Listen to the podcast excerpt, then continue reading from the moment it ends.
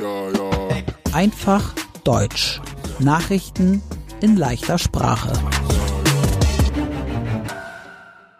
Moin, hallo und herzlich willkommen. Heute ist Freitag, der 22. Juli 2022.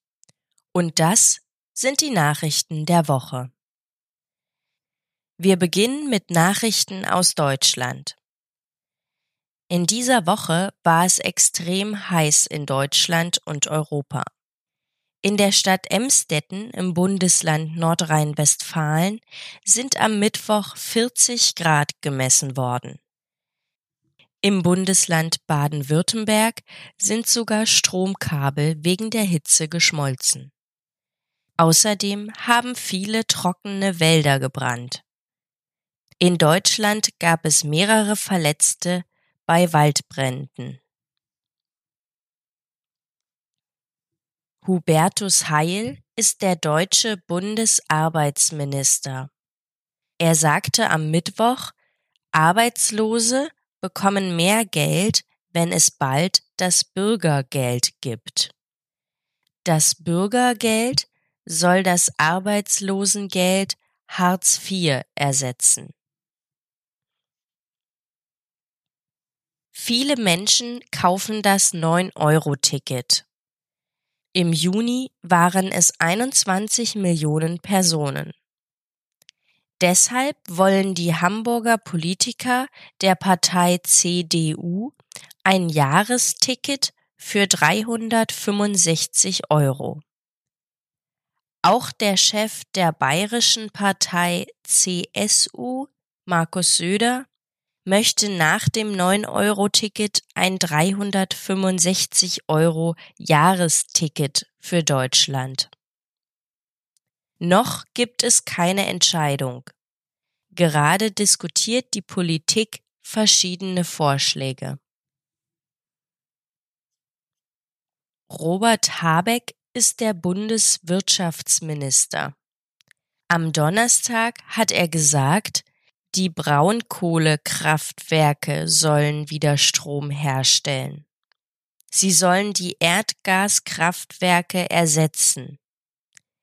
Der Grund dafür ist, dass ein Energiemangel droht, wenn Russland nicht mehr so viel Gas nach Deutschland schickt. Russland hat die Gaspipeline Nord Stream 1 zehn Tage lang repariert und kontrolliert.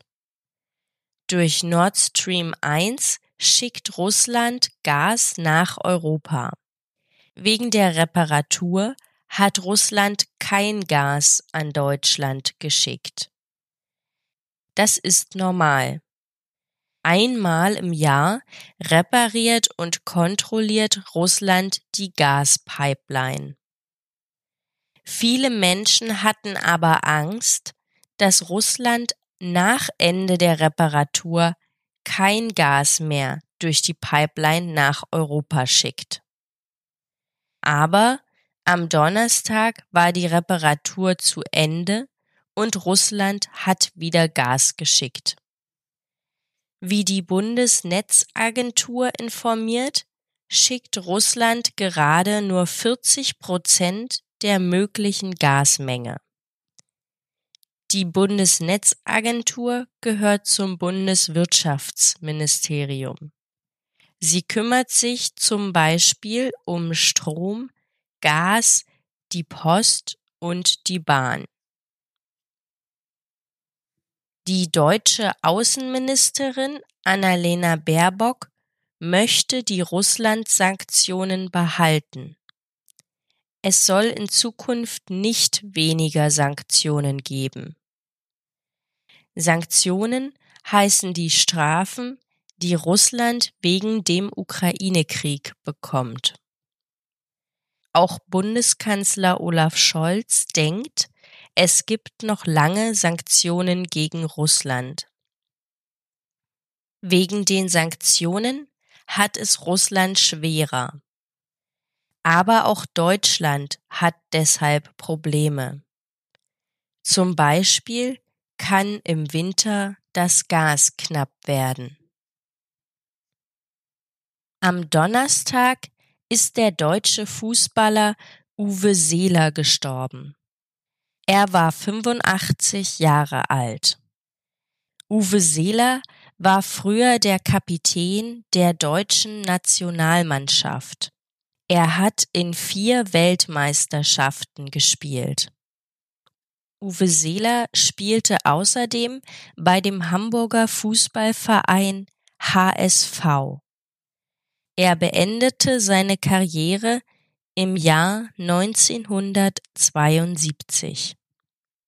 Bundeskanzler Olaf Scholz hat nach dem Tod von Uwe Seeler auf Twitter geschrieben, dass er ein Vorbild für viele Menschen und eine Fußballlegende ist. Die Zahl der Menschen mit Corona auf den Intensivstationen in Deutschland steigt. Am Mittwoch lagen zum Beispiel 1300 Menschen in Deutschland mit Corona auf der Intensivstation. Darüber informiert das Robert Koch Institut. Im Robert Koch Institut kümmern sich Wissenschaftler um Gesundheitsfragen. Das Institut informiert auch, dass jetzt ein wenig mehr Menschen an Corona sterben als noch vor einer Woche. In Hamburg ist die Corona-Inzidenz gerade bei 480. Das heißt, 480 von 100.000 Menschen haben Corona. In ganz Deutschland ist die Inzidenz viel höher. Sie ist bei 729. Und jetzt die Nachrichten aus der ganzen Welt. Im Krieg Russlands gegen die Ukraine gab es in der letzten Woche weitere Raketenangriffe. Bei einem Angriff auf drei Bürogebäude in der Stadt Venezia wurden mehr als 20 Menschen getötet. Russland hat außerdem Raketenangriffe aus der Richtung des Kaspischen Meers gestartet. Das sagt die ukrainische Regierung in Kiew. Der ukrainische Präsident Volodymyr Zelensky hat in dieser Woche viele Geheimdienstmitarbeiter entlassen. Ein Geheimdienst heißt auch Nachrichtendienst. So eine Organisation sammelt Informationen. Der ukrainische Präsident hat die Geheimdienstmitarbeiter entlassen, weil sie vielleicht mit Russland zusammenarbeiten. Er denkt, diese Geheimdienstmitarbeiter stehen nicht mehr auf der Seite der Ukraine. Mario Draghi ist der Regierungschef in Italien. In der letzten Woche sagte Mario Draghi, er möchte zurücktreten.